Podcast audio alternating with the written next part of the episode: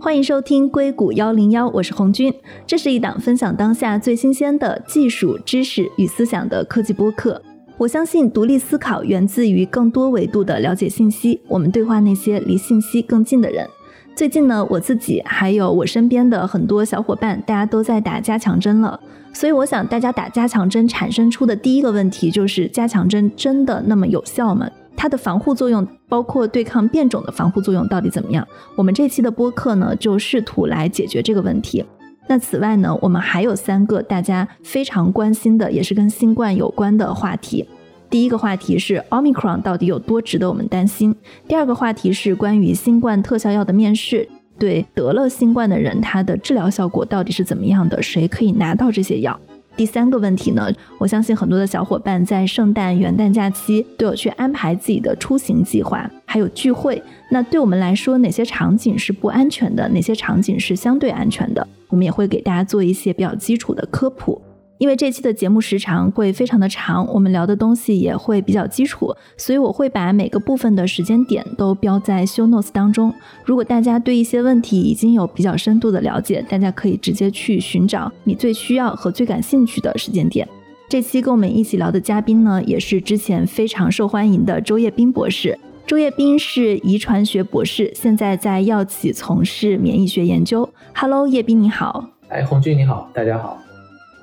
最近我自己因为正好是到六个月的时间了嘛，开始说要不要去打第三针跟加强针，然后最近身边的朋友纷纷都已经开始打了，因为已经打了两针了，还有没有必要去打加强针？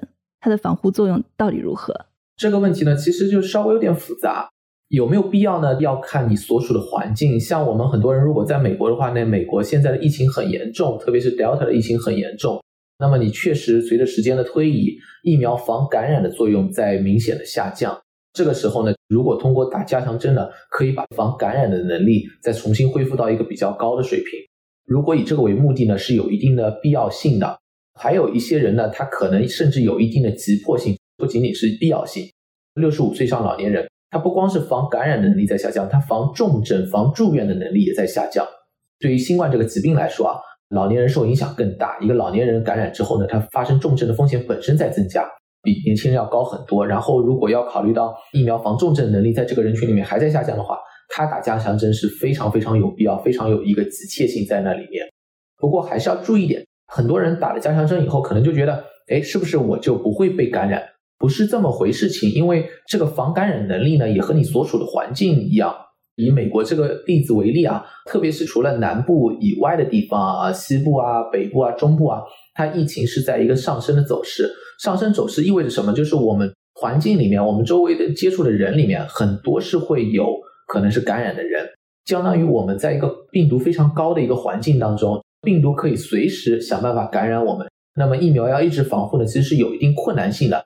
只不过呢，它可以增加防感的作用，但是不要把它想成一个绝对的。打了加强针之后，问题都没有了。特别是现在很多地方还是要求室内是要戴口罩。当然，美国这里不是有强制性的嘛？有些人可能觉得，哎，我打过加强针，好像这个就不是一个问题，不是这么回事情。现在所处的环境还是让你的风险会比较高的，即便是有加强针的情况下。所以我来理解的话，就是如果我们身边的疫苗接种率低的话。那么加强针在防感染方面还是很有效果的。如果周围的疫苗接种率已经比较普及了，它可能效果就相对于没有那么大。另外，你刚刚提到了它有两个维度嘛，一个是防感染，还有一个我想是防重症。那在防重症方面是怎样的呢？防重症方面呢，因为就是年轻人来说啊，本身下降不是很明显，可以想象你打了加强针之后，而且现在加强针才刚刚开始嘛。也没法观察到一个明显的上升，要以后更多的数据积累。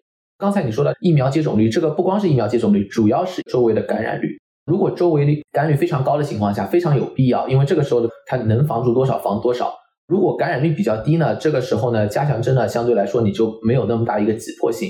很遗憾，美国呢确实属于一个感染率非常高的情况下，疫苗接种率呢实际上大部分地方不是那么高。这个时候呢，加强针对个人的意义还是有的，所以还是有必要性的。我看见现在美国的要求差不多是间隔六个月来注射加强针。从不管是你们研发的角度啊，还是科学人员的角度，你觉得六个月是一个科学的时间吗？是一个相对合理的时间。这个是不是有非常多的数据去支持呢？其实也没有。但是六个月可能是一个比较合理的。为什么？增强针的作用呢？其实是唤起我们的免疫记忆，就是我们之前的疫苗打下来之后建立了免疫记忆，到一段时间我们再来把它重新唤醒。这时候呢，把已经下降的抗体呢又拉到非常高的水平。在这个过程当中呢，有一个要注意，就是它间隔不能太短。比如说，我们知道在美国这里打的比较多 mRNA 疫苗，它前两针其实它形成的抗体是很多的，你可能第三个月、第四个月还有很高的抗体，这时候再去打那个增强针呢，效果可能是会比较差的。你反而是要它降到相对低一些的时候去打就可以。六个月呢，现在看来呢，它已经降了很多了，所以呢，这个没有问题。六个月会是一个可以的时间。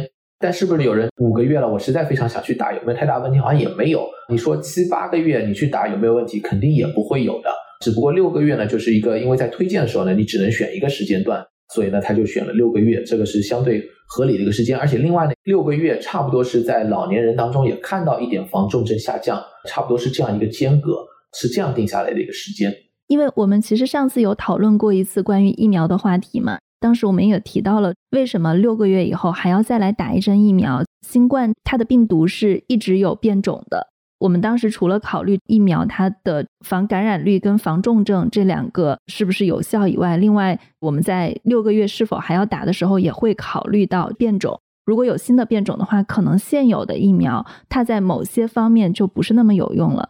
那我不知道现在就美国的情况来说，它的加强针是跟原来的疫苗是一模一样的，还是说它有根据现在的病种，比如说像 Delta 去做一些新的研发？这个是一模一样的，哪怕是 Delta 现在非常多啊，但是原有的疫苗对 Delta 还是非常有效的。它主要的呢是随着时间的推移，它那个疫苗的防感染的有效性出现了下降。对 Delta 呢，它本身可能有效性只有轻微的下降。这个时候呢，它打增强针呢，它可以把抗体拉得非常高的水平，甚至比一开始接种前两针的时候还要高。所以呢，它可以对 Delta 也是非常有效。这也是为什么就没有去做一个新的疫苗的一个原因。这里面唯一一点区别就是，美国在这里打那个莫德纳的时候啊，它增强针呢是前两针的半剂量，但是疫苗呢还是一个疫苗，这个是没有区别的。因为美国这里也有混打嘛，那么混打情况也是一样的，就是接种任何一个疫苗的，如果你是要打增强针。是打莫德纳的话，那个现在就是一半的剂量，这是剂量上的区别。但疫苗本身呢，是跟原来的是一模一样的，因为现在明确的就是原来的对于 Delta 是没有问题的。为什么是一半的剂量？是只有莫德拉是一半的剂量，还是说辉瑞也会是一半的剂量？只有莫德纳是一半的剂量。莫德纳呢，它的原始的剂量呢是一百微克，辉瑞呢是三十微克。这两个剂是不同的疫苗，但它都采用 mRNA 技术。那么大家比较出来发现呢，就是打莫德纳之后呢，好像发烧的比例稍微高一点啊，那些不良反应、疼痛的感觉好像也严重一些。当然了，还有人感觉不疼的也是有的，只不过就从比例上来说呢，莫德纳比辉瑞稍微高一点点，这个不是很大的问题。但是他还希望从商业竞争上的考虑吧，更多的是他就说我在现在增强针的时候呢，我只需要一半，因为这个时候它只是唤醒之前的免疫记忆嘛，它是一半的剂量也可以把那个抗体重新又拉到比较高的水平是没有问题的。它就采用了一半。另外呢，还有一个就是 mRNA 疫苗，我们观察到主要是年轻男性，三十岁以下男性啊，打完第二针之后，发现有一个罕见的不良反应是心肌炎。这个心肌炎呢，是有一些国家的跟踪报道里面发现莫德纳发生的比例比辉瑞高。那么一种猜测就是说，因为莫德纳它用的那个剂量比辉瑞高，它也有挺大的动力。他要把这个剂量给下降，因为确实有一些，特别是北欧国家，因为他们疫苗很多，他们后来就说，哎，三十岁以下男性就用辉瑞，不用莫德纳。从商业角度的话，莫德纳肯定要考虑我在第三针的时候做什么样的改变。第三针有一点锦上添花的性质，特别对于年轻人来说，前两针其实它重症防护已经很好了，第三针呢是要把防感染的能力拉上去，然后老年人这里面的防重症能力重新恢复。但是第三针的意义没有第一针那么大，因为一针都没接种的人他是最危险的。这时候把他的那个风险下降就是最重要的。到了第三针的时候，就是安全性的考虑会非常高，就是说你稍微有一点事情，很多人就在想，你到底能减少几例住院，是吧？如果你是有一个和心肌炎相关的话，和你引发的心肌炎相比是怎么样的？特别是你还有另外一个选择，它本身剂量比较低，看上去然后安全性好像更好一些。这个呢，就让莫德纳的挺有动力，他要把那个剂量给下降下来。但是这个只针对莫德纳，强生呢也是剂量是不变的，辉瑞也是不变的。变剂量还稍微有点麻烦，因为变剂量的话，它那个 FDA 那边审批的时候，你就和原来的不太一样了。但是目前只有莫德纳是改了。我很好奇的是，比如说现有的疫苗，它在第三针的时候，因为疫苗它本来就是在全球大流行病的时候，它相当于是一个紧急使用的医疗资源。第三针又是这样子的，它在整个 FDA 的批准跟安全性验证方面是否足够？因为我之前看过你写的一篇文章，就是说当时那个辉瑞的第三针疫苗，他们给 FDA 的测试数据还都是他们自己提供的，同时也没有外部的专家评审来对第三针的安全性去做足够的同行评审。确实有这样的问题，为什么呢？因为当时审批的时候呢，不需要做的那么有急迫性。对于很多国家来说啊，因为美国这里说实话，主要的问题不是说接种的人它造成现在 Delta 那么高，大部分感染的还在没有接种人，特别是住院啊、死亡这些。那么第三针呢，对这些人呢，其实没有太大的意义。但是另外一方面呢，就是我们确实看到感染的数据在上升，这个时候呢，它有一定的急迫性，它希望能够尽快就把这个审批做了，使用的时候它可以尽快推广。那么在这里面呢，我们看到的一个现象呢，就是说，至少在 FDA 审批的时候，出现了有不少数据是它没有时间审核的。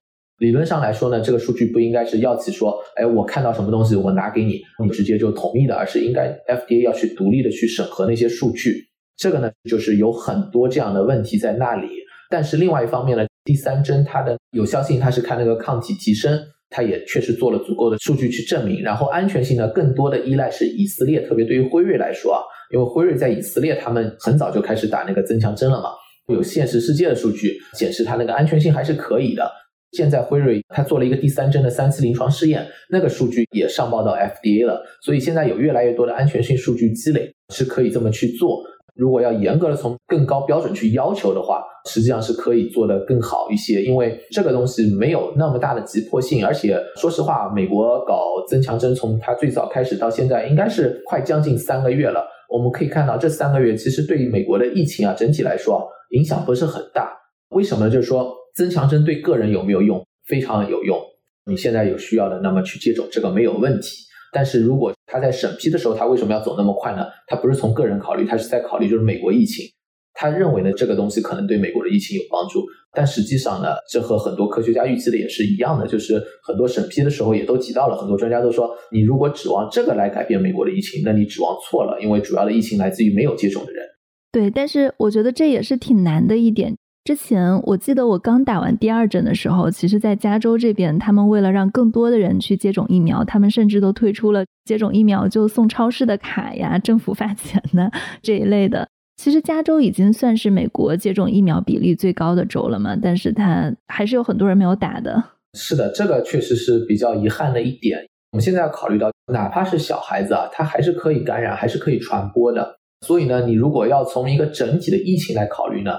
你一定要考虑全人口，特别是 Delta，因为打一针的话，一针的疫苗对 Delta 有效性是非常有限的，它要打两针做完全接种才会更加的有效。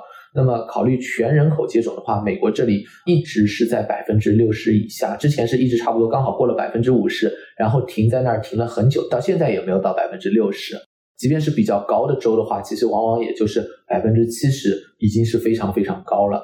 这个相比很多国家都是少很多的，包括欧洲很多国家其实比美国高很多。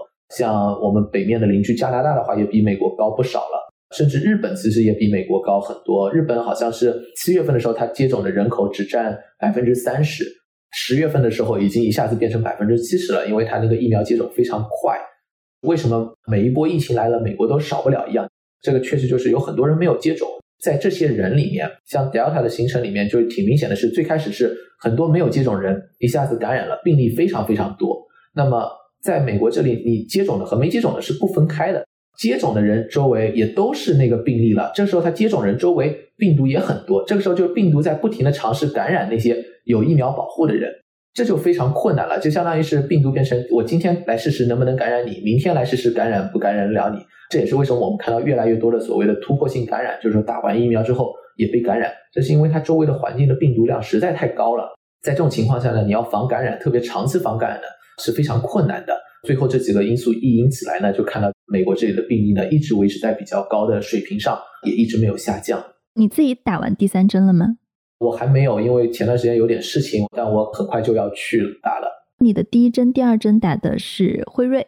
是的，我好像也是，也不是选择的结果，就是排队排到了什么就是什么。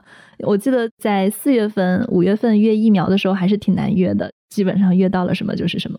是的，当然现在都是可以选择，不过就目前的情况来看呢，这第三针选择呢，很多人可能比较纠结，就是说，哎，哪个更好啊，哪个更安全啊？有些比较讲究，他会看，比如说莫德纳它的数据怎么样，和辉瑞比怎么样，然后是哪一个更好？没有太大必要，因为里面也有很多不确定性。我们现在知道，第三针无论是辉瑞、莫德纳，都可以把它那个抗体拉得非常高，这是我们知道的情况。它应该对防感染呢会重新恢复到一个比较高的水平，至少短期之内防重症也能恢复。但你说辉瑞和莫德纳之间哪一个更好，是没法比较的，因为呢我们现在没有任何的研究数据去证明这一点，而且呢这两个疫苗啊。很多人在看第一针、第二针的区别的时候，要注意第三针，像莫德纳，它已经把它的剂量减半了，它跟辉瑞的差距呢已经差不多了，它的剂量已经很接近了。这时候再去看第一针、第二针的有效性呢，也没有太大的意义。这里面最有必要考虑的，根据个人的情况，你可以考虑一下有没有疫苗在你所在的这个人群里面，它有一定的安全性风险。最主要考虑的呢是强生疫苗它的一个风险，为什么？它是一个非常罕见的血栓，但是它在三十到五十岁女性环境当中，它是相对其他人群更高。mRNA 疫苗打了之后呢，它那个抗体拉伸也更好，甚至对于强生来说也是这样的，因为挺明显就是强生打第二针的时候，它有拉伸，但是不如 mRNA 那么好。从这种情况的话，特别是对于女性一个年龄段的话，可能就是选 mRNA 应该是个更合理，就是规避非常小的一个风险问题的时候，你混打那个 mRNA 疫苗还是非常有效的。你又避免了一个非常小概率的问题，其他呢实际上没有太大的真的可以去明确选择的。像那个 mRNA 疫苗的心肌炎的问题，主要是因为这个心肌炎是比较轻微的，就是说它发生之后平均的住院时间是一到两天，很多人都不需要药物就直接康复了。绝大部分人现在跟踪的人啊，里面都没有看到有什么后遗症什么问题，所以呢，你说要不要想去规避，好像没有太大必要。因为辉瑞和莫德纳虽然在前两针的时候，有些研究看到辉瑞的心肌炎稍微少一点，但是第三针莫德纳剂量改过之后，跟辉瑞到底谁更高谁更低，现在已经完全不知道了，所以也没必要特别去纠结这个差别。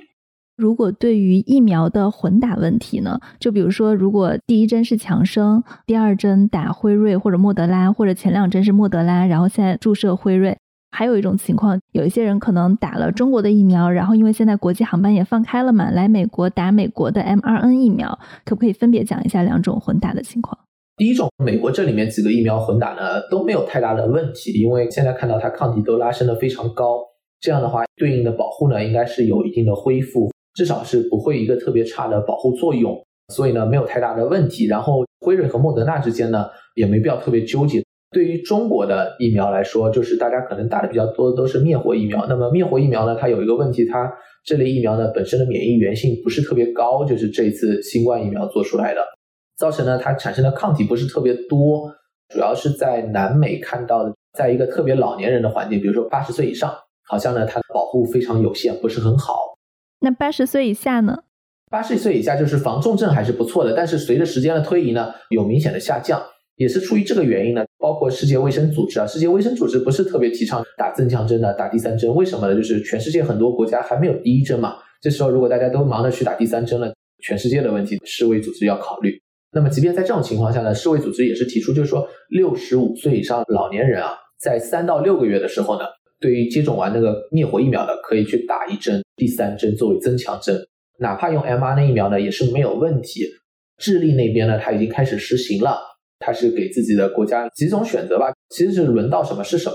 它有三种疫苗作为增强针，对科兴疫苗啊，就是一个灭活疫苗，但国药也是非常类似的。它是要么打一针 mRNA 疫苗，就是辉瑞；要么打一针阿斯利康是腺病毒疫苗；要么打一针就是科兴作为第三针打。最后发现呢，防重症都是很好，就因为都比较好，就不太看得出来差别了。至少从防感染来看呢。第三针打科兴，那么相当于是防感染的有效性从百分之五十提高到百分之七十。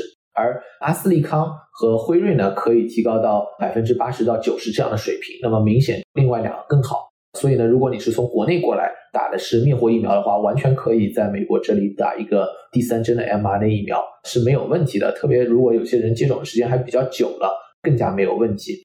如果是接种时间比较短呢，担心灭活疫苗的防感染的能力确实相对 mRNA 疫苗稍微差一点呢。一般来说，你可以间隔就是二十八天打下一个疫苗是没有问题的。CDC 推荐也是这样，就是如果是世卫组织没有推荐的疫苗，你接种了，或者你没有完全接种，比如说是两针的疫苗，你只接种了一针，那么它是二十八天之后接种美国这里的疫苗。因为很多人可能担心，我是一个月前打的，然后我要等到六个月之后再去打增强针，是不是等的时间太长了？这个也可以理解。所以呢，你不一定要真的等六个月时间那么久。明白，因为我们还有很多中国的听众啊。比如说，中国打的是国药科兴的这种灭活疫苗，他们在接种第三针也是灭活疫苗，这种的防护效果是怎么样的呢？这种的防护效果，像智利那边看到的话，它就是防有症状的感染以及防感染，差不多是百分之七十，防重症呢还是百分之九十以上的，它防重症效果还是很好的，也没有太大的问题。这里面要注意到，在现实当中跟踪到的有效性，还有一点呢，就是科学原理上。我们人体的免疫反应呢，肯定有一个上限。每个人可能稍微有点差距，但是每个人肯定都有一个上限。你打第一针、打第二针，把这个免疫反应拉到比较高的水平，你以后不断的打，是不是你的免疫反应可以越来越完善？这个是不可能，肯定会有一个上限。那么对于灭活疫苗来说呢，前两针明显是没有到这个上限的。现在也有一些研究证明这一点，包括就是国药他们也有研究，他打完第三针之后啊，他有更多的记忆细胞形成。这个就是免疫反应完善的一个过程，就证明前两针它没有到一个上限，哪怕是打灭活疫苗啊，第三针它也可以帮助你完善那个免疫反应。另外呢，就是打完第三针灭活疫苗之后呢，它那个抗体下降的曲线更为缓和。这个更为缓和的曲线呢，也是对应的，就是说很有可能就是它的免疫反应的一个完善的过程。也不要就觉得，哎，我好像只能打到那个灭活疫苗，是不是就是没有意义或者怎么样？不是这样的，它还是可以帮你完善这个免疫反应。对，我觉得接下来一个问题，可能很多听众是他们现在最关心的。最近又有一个新的变种，就是南非变种嘛？你觉得现有的疫苗对南非变种它的防护性如何？可不可以大概跟大家解释一下，这个南非变种它到底是一种什么样的病毒？就比如说它的感染致重症分别是怎么样的？南非最先上报了一个，它现在已经定名为 Omicron，世卫组织说是令人担忧的突变。为什么令人担忧呢？主要是因为它突变的数量太多了。我们现在疫苗呢都是针对刺突蛋白的，Delta 呢在刺突蛋白上呢有十个突变，南非最早上报的这个 Omicron 呢它有三十个以上，所以呢它突变非常多。刺突蛋白突变非常多的时候，刺突蛋白的对人体来说看上去可能就不一样了，对免疫系统来说，这种情况下呢，相当于人体的免疫反应，包括疫苗接种诱发的免疫反应，它可能可以认出原来那一个刺突蛋白，但对于这一个它有那么多的突变。还能不能认出来？这是一个值得担心的。然后另外呢，这个突变呢，在南非呢又传播的还是挺厉害的。他们有一些推测，就是说现在南非新增病例里面百分之九十以上都是这个突变株，这就证明不光是它突变数量非常多，然后呢它又能传播，这就对我们的影响很大。但是因为这个呢发现也就是最近的时间，很多研究呢还没有跟上，我们很难说它对疫苗到底有什么样的影响。也很难说它具体传播速度到底有多快，甚至也不能说它对重症这方面的影响是怎么样的。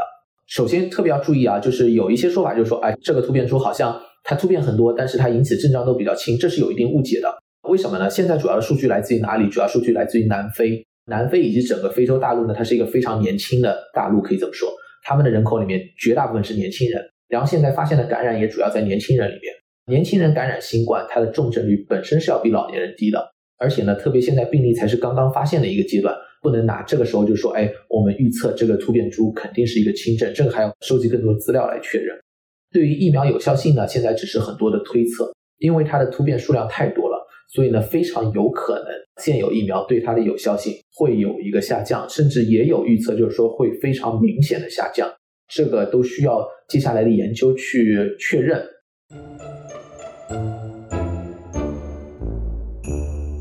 上次在我们录的时候，其实我们有提到看一下疫苗对南非变种 Omicron 是否有效。当时我们录的时候，实验结果还没有出来，所以今天我们这个是补录的一小段。那现在先请叶斌给我们讲一下现有的疫苗对南非变种 Omicron 是不是有效？有效性出现了一个明显的下滑，这里面要分两个，一个接种完了初次接种，比如说是两针的辉瑞，两针的 Moderna。还有一种呢，你接种完之后，比如说隔六个月你接种了增强针，这其实是两种情况。那么现在发现的结果呢，就是前两针对它的那个防有症状的感染是有个明显的下滑。从血清中和实验，就是取接种人的血清去看的话，几乎是无法中和奥密克戎这个病毒。另外一方面呢，也有一些现在的更新的数据，比如说在南非，因为它有很多这样的病例，它那里面也有人接种那个辉瑞疫苗嘛，所以他们就去根据它的一个医疗保险的记录，分析出来两针辉瑞疫苗接种完之后，对有症状的奥密克戎的防护能力差不多是百分之三十，那是一个比较低的数字。如果你看住院的话，它到百分之七十会稍微高不少。可不可以理解成防传染是百分之三十，防重症也就是到住院是百分之七十的有效性？是的，差不多就是这样一个意思。但是这个呢，比以前都下降很多，因为在之前南非还是 Delta 的时候啊，同样的数据库做下来的分析，对于防感染的有效性达到了百分之八十，防重症是超过百分之九十，这是一个明显的下滑。但这是两针，因为南非它没有第三针嘛。现在其他地方呢有第三针了，那第三针呢，从现在的研究情况来看呢，比如说辉瑞他自己做出来，打完第三针之后啊，同样是第三针接种完的血清去中和奥密克戎和中和 Delta 呢，中和奥密克戎要比中和 Delta 呢是它的差不多三分之一到四分之一，很多其他实验室做出来也是差不多这个结果。但是呢，你对比那个前两针打完之后呢，中和原始病毒株呢是差不多的，它打完第三针之后，对那个奥密克戎的有效性呢应该会有一个大幅度提高。最近呢，英国的工卫部门啊，因为英国其实也有不少奥密克戎了，他根据他的病例来做分析，他分析出来一样，打的前两针如果是辉瑞或者是阿斯利康疫苗，这两个是他们比较常用的疫苗嘛，那么对于奥密克戎来说的话，防有症状的感染的有效性差不多就是百分之三十，甚至是更低都有，几乎就是没有的一个状况。因为他们那里打第三针都是只打辉瑞嘛，所以他就是无论是阿斯利康还是辉瑞。之后再打第三针辉瑞，它现在做出来是差不多百分之七十到百分之七十五的有效性，防止有症状的感染。那么比之前做出来的，就比如说同样一个研究里面，两针之后的还是有一个大幅度的提升。不过要注意点，无论是辉瑞他们自己做的那个血清中和试验，第三针之后可以中和那个奥密克戎，还是英国他们跟踪出来的，都是第三针打完之后不久，像英国那个是打完之后两周到九周，几乎就是一个抗体反应的最高峰的时候。辉瑞他们做的那个实验，以及很多其他实验室做的实验，都是说是打完第三针之后两周或者是一个月的血清，也是抗体是最高的时候。所以我们可以理解成，它现在的防感染、防重症的有效性的时间，差不多是他们在打完以后的一个月到你刚刚说的九周，就是两个月零一周，差不多两个月的时间。它并不代表更长的时间里面它的有效性是不是还有这么高？因为抗体的水平是在不停下降的，对吧？是的，是的，防感染的确实就是这么短一个时间，因为更长的时间肯定还需要更多的跟踪，还需要去看最后是结果是怎么样。防重症那个是因为是南非做出来，它是打完两针的数据，所以那个是相对更长期一些的。这也符合现在我们一直看到重症的保护呢，相对维持的时间更长，防感染呢它下降呢可能会比较快。但是因为现在没有其他办法，可能唯一的办法就是用现在的疫苗去做增强针，因为新的疫苗肯定还要几个月之后才会有嘛。而且两针的话，确实对它的保护是出现了一个明显的下滑。据我们上一次聊天，大概一两周过去了，就是 Omicron 它的蔓延速度其实是比我们想象中要更快的。我不知道以它现在的这个蔓延速度来看，在美国好像还稍微好一点点。其实，在英国，我今天看到一个数据，是有百分之四十已经是 Omicron 的病毒了，对吧？英国现在可能应该超过百分之五十都会是奥密克戎，因为在英国在美国发现的一个情况，它的增长的速度是两天翻一番，实际上几周时间它就在英国占据了一个主导。美国这里的话，因为美国的检测不是很平均，英国都是它一个国家统一的一个检测，是他们的 NHS 系统。美国这里呢，它的检测啊，包括病毒株的鉴定啊，都是每个州自己去做的。现在做下来呢，就比如说美国全国的平均下来啊，差不多是百分之三是奥密克戎，但是美国同样看到它的增长速度是两天翻一倍，所以呢，它的增长速度是和在英国看到是一模一样，南非看到也差不多是这个水平。然后美国不平均在哪里呢？全国现在看到是百分之三，那么在纽约州、在新泽西州，他们现在检测出来是百分之十三。可以想象，就是如果两天翻一番，甚至我把它算成一周翻一倍也行，就很快，可能就是两周，圣诞节左右，有些地方肯定会是奥密克戎占它最主要的一个数字，这个几乎是无法避免的一件事情。我觉得还有一个很危险的情况，马上是圣诞节长假了，美国各地的旅游也会来回飞交流通勤都比较活跃的一个时期，所以可能回来这个数据就更复杂了。因为我看美国的新冠数据，他们基本上每次过完节以后，数据就到来一个小高峰，过大节就到来一个大高峰，还是很危险的。是的，这个也是一个问题。英国他们之前非常紧张的，包括英国其实他们也有提出希望民众减少一些这样的聚会啊。最最需要见的人，你可能去见一下，就不要搞得很多不是很熟悉的或者很陌生的人你在那里聚会。他们还希望能够尽量避免这样的情况。对于任何一个突变株啊，其实只要是新冠，毕竟是呼吸道传播疾病嘛。那么，在一个室内人很多的聚集的环境下，几乎是风险最高的。这个对于任何突变株都一样，只不过因为那个奥密克戎现在看起来它传播速度非常快，这个会更加严重。基于现在的一个传播速度，就我们上次其实聊到了疫苗，它会不会针对新的病毒，比如说像奥密克戎来做生产研发？这个他们应该是已经在做了的。还有一个就是他们会不会去根据这种病毒的传播来做大规模的生产？从现在你了解到的信息是怎样的呢？现在他们肯定还在做研发，大规模生产的话，比较明确的一个数字说法是，只有辉瑞提出了他们的第一批大概是一千五百万剂到两千万剂。这是他们一个批次差不多做疫苗就只能做那么多，一个批次做下来，如果是奥密克戎针对性的疫苗，这个会是在明年的三月份可以投入使用。当然，这是最理想的情况啊，因为虽然我们对这个疫苗已经生产那么久，了解很多，对新冠病毒了解很多，但是要注意，很难不保证，就是万一中间比如说出一点差错，比如说它最后做出来抗体滴度不是那么高，可能是没有那么快了。这只不过就是一切顺利的话。到了明年三月份的时候，会有这样一个情况，但是也可以看出来，这个时间非常长啊。因为实际上奥密克戎占据主流的话，可能在一月份的时候，我们就看到几乎大家感染的时候，到时候会变都变成奥密克戎，所以你很难说就是我等到那个时候再等那个疫苗，因为是好几个月之后的事情。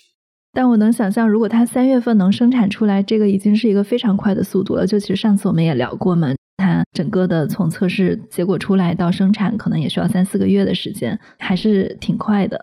这确实已经是非常非常快了，但是即便那么快，还有一点，它毕竟这一批出来的话，只会是两千万剂以内嘛，基本上实际上是肯定远远小于需求的。哪怕就是说你不考虑给人打两针同样的疫苗，你你就是考虑这个只是作为第三针来使用的话，实际上这个人数也是非常少。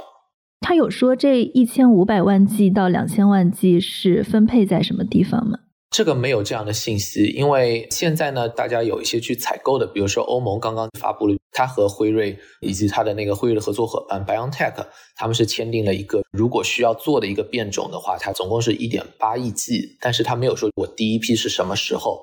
这个分配呢，肯定也是到时候主要可能应该会是欧美国家，但是具体是多少是在美国，多少是在欧洲，或者说是第一批什么时候给你，这个都是还是不确定的情况。另外一方面，最后到底需不需要？如果大家现在都打了第三针，现在的疫苗，它对欧米克还是有一定保护作用的。那么等到三月份的时候，是不是立刻所有人都要再去打这一针？这是另外一个问题。这个是肯定还需要，就比如说 FDA、CDC 他们要去考虑的。特别是我们现在看到都是打完第三针之后，刚刚没多久对奥密克戎的一个保护作用。那么两三个月过去之后，还有没有这样的一个情况？甚至有些人可能他九月份就打了 booster，到十二月的时候，其实已经到三个月了。再往后的话，可能又变成半年了。这些人到底会是个什么样的情况，也是需要跟踪这样的数据，最后再做决定吧。如果美国的疫苗厂商要根据这个南非变种奥密克戎。来做新的疫苗研发的话，这个周期大概会是多长呢？这个可能最快会要三到四个月，我们才可能真的用得上。那很快了，是很快，但是这里面还有很多问题要解决。首先，它要做一个临床试验，那么它首先要改现在的疫苗，对于 mRNA 疫苗也好，腺病毒疫苗来好，改起来都非常容易，因为它就是把上面的基因序列稍微改一改就行了，这个呢没有太大的风险。但是改完呢，它要先生产出一批来做临床试验，证明这个确实是可以激发针对欧米克戎的抗体，激发的很多啊，激发很有效的免疫反应。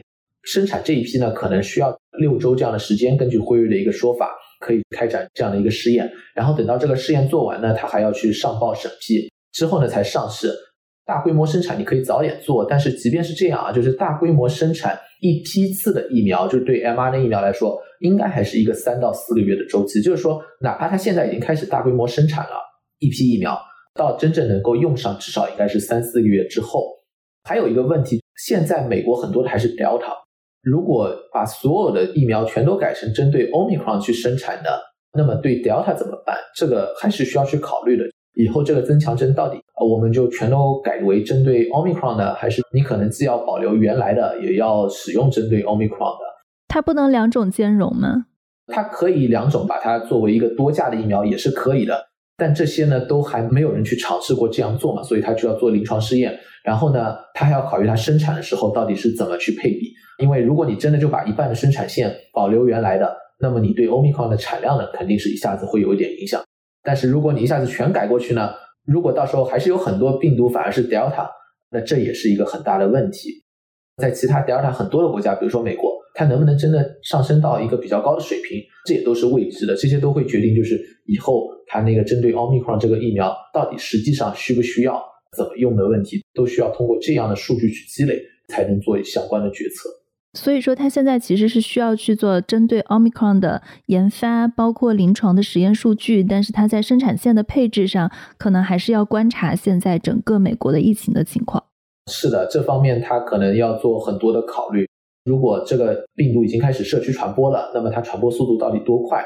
这些都会决定，就是说针对 Omicron 的一个疫苗到底有多大的必要性，以及呢该怎么使用。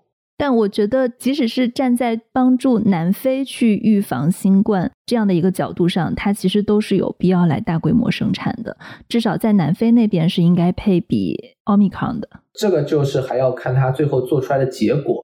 当然了，怎么去改或者是怎么去帮助南非呢？这个都是比较困难的一个情况。因为单独开的话，还有一个问题就是说，你怎么在那里接种？都会有比较复杂的，然后现在主要还是一个数据积累的阶段，这个相当于是我们在实时的研究在开展，我们在增加对突变株的了解，才能做这样一个决策。因为现在在美国的感染病例中，其实儿童的感染是有大幅度上升的。我记得之前是说，在今年秋天，五到十二岁的儿童他们就有望去接种疫苗了。现在儿童疫苗它整个的研发速度跟之前的预期一样吗？是的，这和原先的预期是一样的。现在五岁以上都可以接种疫苗了，也是前段时间 FDA 刚刚通过的，是辉瑞的疫苗。五到十一岁呢，它是成人的剂量的三分之一，是十微克；辉瑞是成人是三十微克，也是打两针，它有效性还是非常好的。可以看到它在儿童里面产生的免疫反应和成人是可以相类比的。那么由此推测呢，它可能有一样的保护作用，而且它在临床试验里面呢。在那个疫苗组呢，和相对打安慰剂那个组呢，它也是展现出了百分之九十五有效性。当然了，儿童试验呢，它人数呢不像成人是几万人，所以呢，主要还是从它免疫反应和成年人相似来看的。但是呢，五到十一岁呢，他还是打疫苗的人呢做到了三千人，所以可以考虑它安全性呢也是有足够的数据的。因为对于一般疫苗来说啊，就上市一个新的疫苗啊，也只需要三千人的安全性数据，它有三千人的安全性的跟踪数据。各方面呢做的还是比较充足的。再小一点的孩子呢，可能就要到明年了，因为他那个剂量呢是更低，应该是三微克，就是从六个月到四岁这样一个年龄段，就是特别小的。科学上呢，就是说五到十一岁呢叫儿童，四岁以下呢叫做幼儿，剂量又更低。他这个实验还在做，最快呢要到明年年初这样一个情况。那现在对五到十二岁的儿童注射疫苗，有发现什么比较明显的副作用吗？对儿童会比对成年人的担心会更大一点。对，是的，这个呢才刚开始，所以呢，在现实当中，我们收集到数据的还不是很多。但从辉瑞他们做临床试验，因为那也是三千人的安全性数据嘛，从那个反应来看呢，其实呢，可能是因为它剂量更低，也有可能就是小孩的身体和我们成年人不太一样，常见的不良反应呢，它反而比成年人发生的更低一些。像发烧的比例其实是挺低的，都不到百分之十，都是比那个成年人少不少。我印象当中。mRNA 疫苗呢，大家比较担心，就像刚才聊到的那个心肌炎。那么心肌炎呢，在这个三千人的临床试验里面呢是看不到的，因为现在预估最高的比例呢也是五千分之一。如果是五千分之一发生一个事情呢，三千人很可能一例都看不到，是吧？他也确实没有看到。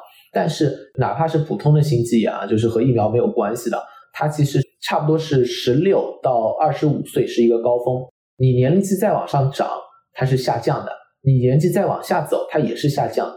那么现在疫苗之前已经批了，在十二岁以上嘛？那从十二岁到十五岁，辉瑞疫苗跟踪的结果，它是看到了几例心肌炎在现实当中，但是它那个发生率比那个十六到二十五岁这个年龄段的要小不少。如果这个也是同样成立呢，在那个年轻的小孩，就五到十一岁，我们可能看到的更少，而且呢，特别是他用的还是更低的剂量，这个小孩年龄也更小嘛，很可能就是看到的会比较少，有可能还是会看到，而且如果看到的话，应该也是会在男生第二针之后会稍微高一些。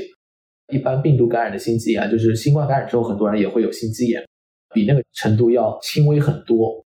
平均的住院呢，真的就是一到两天，然后绝大部分人不需要药物使用。从后期的跟踪呢，很快都恢复，也没有什么遗留下什么问题，不是一个特别危险的问题。现在有科学界或者家长担心的长期潜在的副作用吗？这个应该是没有。比如说他说三千人的那个安全性数据啊，它其实是一半的人跟踪至少两个月。那么疫苗是这样的，我们经常在考虑大家想象当中长期不良反应，因为疫苗是起一个激发人体免疫反应的作用。那么人体的免疫反应，你接种之后会出现到一个高峰，然后逐渐往下走的。如果这个免疫反应是产生一个对人体的损伤，你也可以想象到，一开始可能是个高峰，后来就下降了。不良反应呢，一般都是疫苗接种之后两个月之内发现的，哪怕是非常罕见的，比如说包括血栓心肌炎，像那个心肌炎的话，绝大部分都发生在第二针接种之后七天之内，很少有到十天的，十天以上都都是没有的。所以就是说，它是一个比较短的时间。而且它跟踪两个月了，所以呢也没有看到。现在全世界打类似的疫苗，你想它就剂量稍微调低了一点嘛，几亿人了，我们也没有看到其他的一个安全性的问题。长期的安全性呢，大家不用特别去担心，因为疫苗和一般的药物不一样，药物你可能每天吃的话，你可能就要知道，哎，我吃了一年，吃了两年之后效果怎么样？疫苗呢跟它的作用机理不一样。免疫反应呢，后面就逐渐会消退的，所以呢，它不良反应呢，反而是都是集中在一个近期的，而不是一个长期的情况。最近大家还很关注的一个点，就是针对新冠，辉瑞和默克它是有推出两款的新冠口服药的。这个口服药它对新冠的效果怎么样？这两个药呢，都还是非常有作用的。它的机理就是说来抑制那个病毒的复制。它不是一个大家想的，好像已经得病好多天了再去吃的，它是要用在感染的早期。它抑制病毒复制之后呢，它就想降低这个人发展成重症的风险。从默克的那个药莫努匹拉韦呢，他发现，在中期分析的时候，它的降低重症和死亡的风险呢，住院和死亡风险呢降低百分之五十。但最后呢，他所有数据收齐了之后呢，发现只有百分之三十。但其实百分之三十也是很好啊，因为口服抗病毒药呢，要能够降低那个重症死亡风险呢是比较困难的。辉瑞呢，它中期分析呢是降低百分之八十九，比默克那个更好。但是呢，这两个是不同临床试验，也很难去对比。默克那个呢，它还没有经过 FDA 的审核，要看它审核情况怎么样。默克这个呢，是昨天刚刚就是 FDA 的专家会呢是同意它的紧急使用授权，所以呢，可能最近几天 FDA 呢，可能如果正式做出审批的话，就能够用到这两个药。它是用在感染的早期。然后呢，是要确诊新冠，差不多就是有症状五天之内开始使用，肯定都是处方药，所以还是需要处方的。是在美国有处方就能买到？等他们上市之后，应该是有处方之后到药房可以去拿吧？应该是不会要钱的。这个现在他们都是那个政府采购的嘛，不存在自己要付钱的情况。但是需要处方，它会是在感染早期。另外一个就是它的实际使用的人群是什么？辉瑞那个现在它还没有审批，不知道。从默克昨天他们 FDA 讨论的结果来看呢，会限制在一个高危人群，很有可能是没有接种过疫苗的成年人，有其他因素，比如说肥胖，比如说心血管疾病，导致他发生新冠感染之后，他重症的风险非常高，限制在这样一个人群里面使用。还是小范围使用，它现在并不是一个大规模的大家都可以用到的药。对，可能会是一个非常小规模的，主要因为呢，默克这个药呢，它是通过让病毒突变过度杀死病毒的机理，这个机理呢，它有一定的安全性考虑，就是首先它对人体会不会造成人体细胞突变，这是一个风险。然后呢，你在病毒突变的过程当中，我们刚才都讨论过了，现在有 Delta 有 Omicron，如果你用这个药，你万一这个病毒没有死怎么办？到时候又给搞出什么新的病毒了，这个又是一个很大的问题，所以呢，它会限制比较多。辉瑞那个呢，现在还不好说，但是它临床试验的实际上和默克是一样的，都是做没有打疫苗的、有重症风险的因素的人。然后呢，未成年人都排除了，孕妇也是排除的，很有可能就是说，它最后的人都会有类似的限制。它的药会有什么副作用吗？你看它那个安全性数据啊，不良反应发生在安慰剂组里面还更多一些。为什么呢？因为它这个跟疫苗不一样，疫苗是给健康人用的嘛。健康人的话，你可能本身就不会感觉到，你打个生理盐水的话，应该不会发烧。但是呢，这个是给那个已经患了新冠的人用了。这时候它安全性的时候，它会记录到，比如说新冠的一些症状。最后看到反而是那个安慰剂组里面呢，它那个不良反应更多一些。很少有人因为没法耐受这个药物退出的，在临床试验。但这个两个临床试验，一个辉瑞他们做了三千人，默克他只做一千五百人，它的人数还是比较少的。所以我们也不能说真的就是没有人会有什么不良反应啊。比如说这个药是连续吃五天的两个药，有些人可能吃了三天他就吃不下去了，身体上有反应。我们在临床试验里面没有怎么看到，但是不意味着在真实世界，比如说几万人用、几十万人用之后不会发生这样的情况。明白。之前我记得流感病毒比较严重的时候，其实也有一款治疗流感的药叫做达菲。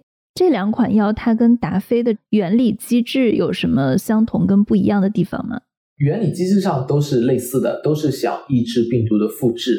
但是最后做出来的结果呢，其实要说啊，就是包括默克的药物啊，虽然最后好像是降低重症住院是百分之三十，其实要比达菲好很多。达菲的话，它是要基本上四十八小时之内使用，感染之后可能就让你发烧的日子少个一天。实际上它是缩短病程，缩短一天，甚至有时候都看不到这样的效果。对于默克和辉瑞，他们是降低那个住院和死亡的风险，所以呢，它的疗效呢是更加的明显。这也是为什么大家对那个口服药期待很大，因为有些人他确实就是不打疫苗，另外一些人呢，比如说是免疫抑制的人，疫苗对他的作用是比较有限的，或者老年人可能随着现在时间的推移，他疫苗有效性下降，他重症的风险在增加。这时候如果有个口服药，哪怕它发生突破性感染。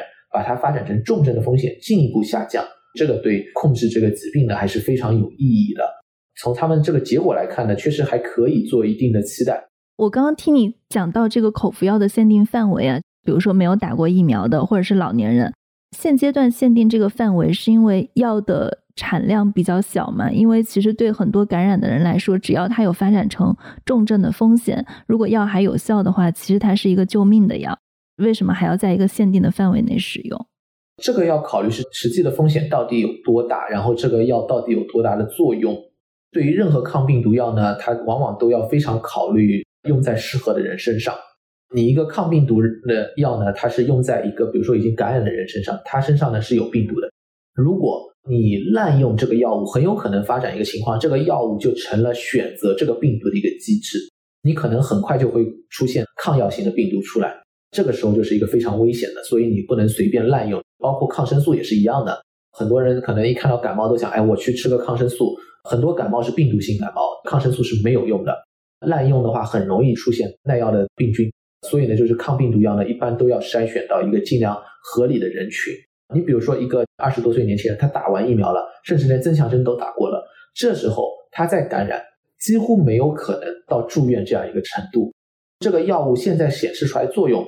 是降低他住院的风险，他本身住院已经没有风险了，再给他用这个药物有什么意义呢？实际上就没有太大意义，只会呢成为一个滥用的情况。所以呢，他要做这样的限制。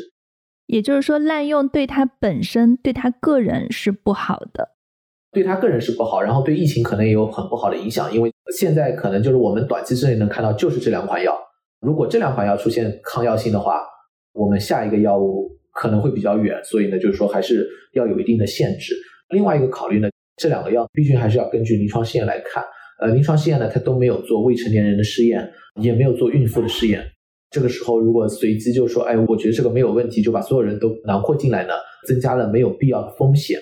还要考虑到一点，是不是只有这个两个药才能帮助一个病人？不是的，你比如说孕妇，如果孕妇感染，她绝对是高危人群，这个时候需要给她一个药物。但是现在有单克隆抗体，单克隆抗体是可以给孕妇使用的。什么叫做单克隆抗体？单克隆抗体相当于就是我们人体的免疫系统接种疫苗之后，不就产生很多抗体吗？是针对那个新冠的抗体。单克隆抗体呢是一类药物，它就选择出一个抗体，大规模来生产。这个抗体呢，对于新冠来说呢，它是用来阻断病毒进入细胞的。它是一种药还是一种注射？它是一种注射的药物。注射药物呢，确实不像那个口服药方便，但是注射呢，它只需要注射一次。而且呢，这个呢药物呢，其实安全性也是非常好的。它可能有些人静脉注射之后的反应，这是有的。但相对来说呢，我们是比较明确它的安全性怎么样。这也是为什么，比如说孕妇她完全可以使用单克隆抗体，甚至应该优先考虑单克隆抗体，而不是呢去考虑一个临床试验里面都没有做过孕妇这个人群的一个药物。而且呢，单克隆抗体呢，它也是用在早期的时候可以降低重症的风险的。现在做出来都是百分之七十以上，也是非常有效的一个药物。只不过对于很多人来说，口服药方便很多。然后单克隆抗体呢，还有它产量不像口服药可以做的那么大。单克隆抗体现在几百万剂，一般采购都是几十万、一百多万剂。那么像口服药的话，它一千万剂都可以生产的出来，没有问题，你都可以去采购。你要真的扩大一个使用的人群的话，可能口服药可以帮助你，但是对于很多人群的话，也可以采用其他的药物。你觉得新冠特效药对奥密克戎病毒它会有效吗？应该是会有效，因为奥密克戎主要突变的位置呢是在刺突蛋白，也就是用来做疫苗的，以及是单克隆抗体药它的一个靶点。新冠的，比如说口服药里面，像辉瑞那个口服药，它是针对的是一个蛋白水解酶，这个酶呢，它上面只发生了一个突变在奥密克戎上面。然后辉瑞他们现在也做了一些体外的实验，就是生物化学的实验，这个应该对它的药呢没有产生影响。包括默克也是，默克那个它是针对它的一个复制酶。两个呢都不应该受奥密克戎的影响，只不过呢这些药首先还没有上市，在美国这里至少没有啊。之前默克的药不是已经上市了吗？默克是在英国开始上市了，在美国呢它刚刚经过 FDA 的一个专家会，但是还没有具体审核下来。如果具体批下来呢，才可能可以开始用。还有一个问题就是一开始的产量呢可能都会是比较低的，比如说辉瑞那个口服药啊，它的一个说法，年底之前，二零二一年啊。剩下还有没几周嘛，甚至就是明年年初可能也是差不多。它可能只有给你几千几万人用可以，你要什么几十几百万人想用这个药，它没有那么多的产量，这个要慢慢的要把它产量提高才行。之前我们还聊过单克隆抗体对治疗新冠的一些作用，我不知道单克隆抗体，因为我们之前聊过 Delta，那在它对 Omicron 的治疗效果上，现在有什么一些科学的实验跟数据能表现它的有效性吗？这个也是现在实验数据最多的一个部分。那么现在看来的话，形势不是很乐观，因为在美国这里上市的主要有三种不同的单克隆抗体吧。一个呢是再生源的，这个也就是之前特朗普用过的，他生病的时候用过。还有一个呢是李来的，李来和再生源呢都是两个抗体的组合。另外一个治疗的药物呢是格兰素史克，也就是 GSK，它和一个家小的公司叫 Ver，它做了一个抗体。那么这也是用来治疗的，还有最后一个是刚刚批的，但它不是用来治疗，它做长期的预防，因为那个抗体它在体内可以存在很久，它做过一些改造。这是阿斯利康，也是两个抗体的组合。那么现在看来，无论是李来还是再生源，肯定是不能用于治疗奥密克戎的，这个已经是非常确认，而且再生源已经说了，它会要重新做一个抗体。阿斯利康的数据呢有一点矛盾。在纽约的何大一，他是最早发明的艾滋病的那个鸡尾酒疗法的一个非常有名的科学家。他的研究组呢，他做出来呢，阿斯利康那两个抗体呢是没法对付奥密克戎的。同时，中国的谢晓亮他也是非常有名的科学家，他的研究组做出来也是阿斯利康没法对付奥密克戎。但是阿斯利康呢，他前两天自己做了个研究呢，说是可以的。这里面可能涉及到他们不同的抗体的生产上面有一点细微的区别，肯定还要再进一步的研究。他们是同一个抗体，一个说可以，一个说不可以，还是说不同的抗体？是同一个抗体，但是有可能阿斯利康是他自己生产的抗体，因为抗体在生产的时候呢，还是会受影响，它跟小分子药物不太一样，因为哪怕你用不同方式生产的，可能最后的结果都会有点差异。这肯定还是要进一步去研究，因为现在有这样一个矛盾，很难说它到底行不行。但是至少两个治疗当中最常用的就是再生源和李来的，这两个是肯定已经不行了。证实有效的呢，就应该还是格兰素史克、GSK 和 Ver 他们做的抗体，那个是有用。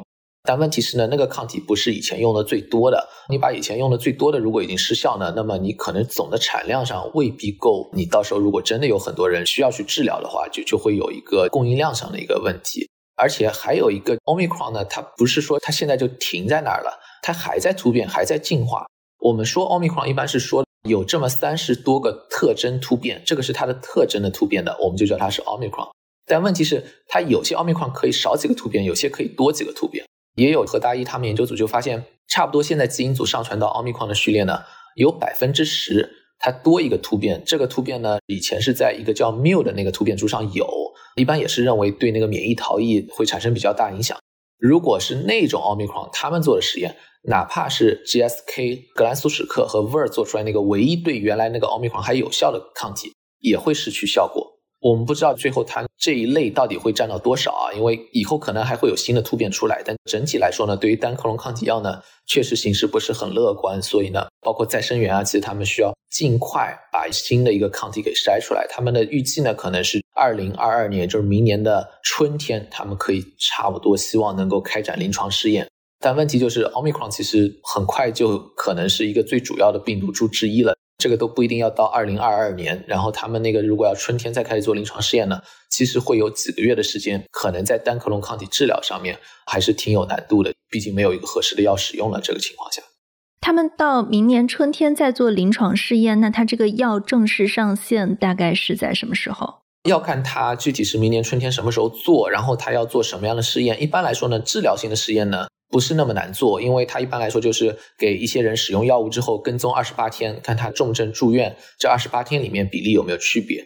他这个可能只要几百个病人都可以做完了，他可以全球开始做嘛。如果你真的是早一点，比如说一月份、二月份能开始做的话。三月份你甚至有一个中期分析，如果一部分病人能显示出有效，那么也可以。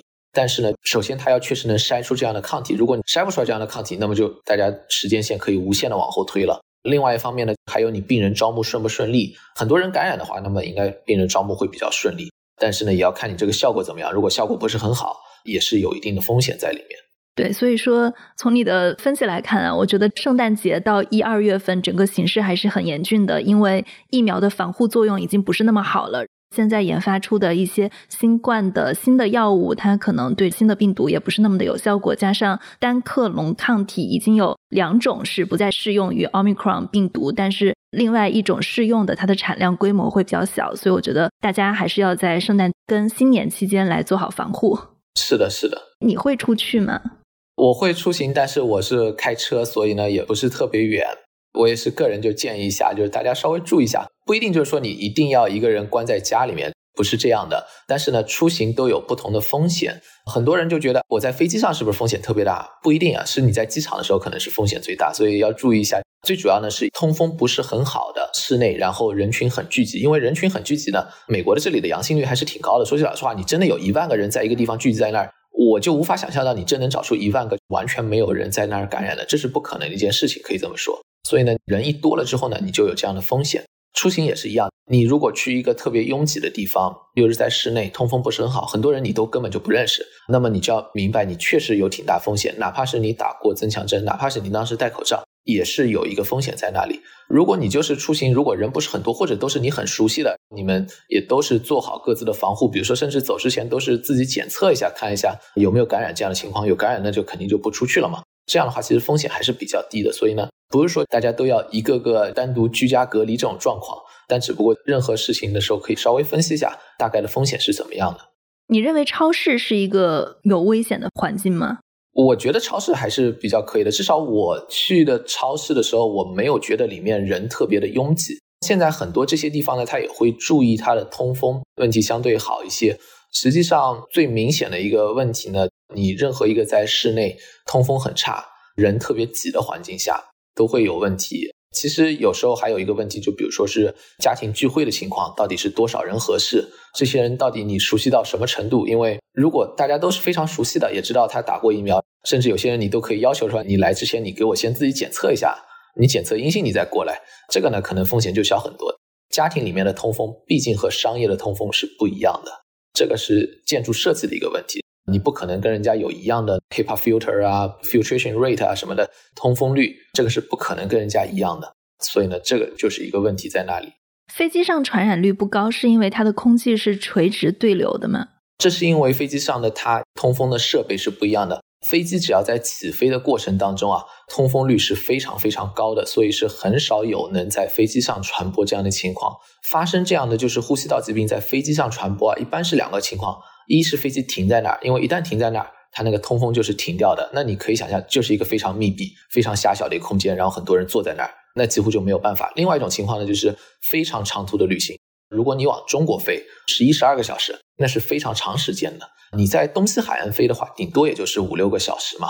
所以这个时间段呢，加上那么好的一个通风呢，反而是风险非常小的。不过呢，在机场的时候，又是一个风险非常大，因为机场很多时候真的是非常挤。没有人说我去机场之前去检查一下，这个还是比较少的。很多人，特别是国际旅行，你可能需要交什么检测报告什么，国内旅行那是不需要的嘛。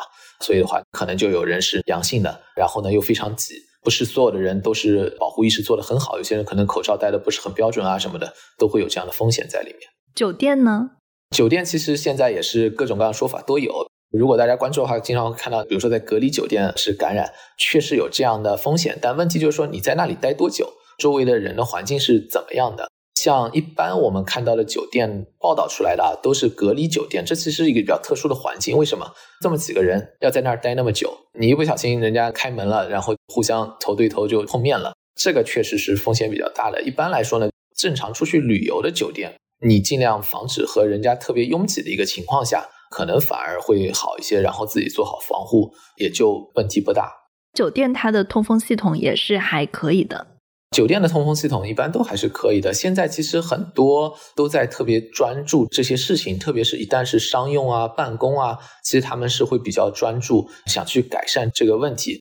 但是呢，最大的一个问题，拥挤的程度还是要注意。只要在室内特别拥挤，那么这个风险就肯定大很多。然后还有一个时间在那里是多久？比如说飞机的一个好处就是说，它通风确实比一般的商用都要好很多。然后另外一个呢，就是在飞机上的时间毕竟相对比较短，有些环境下人非常多、非常拥挤，它本身通风率并不差，但是你人一多之后呢，很可能也很难跟上。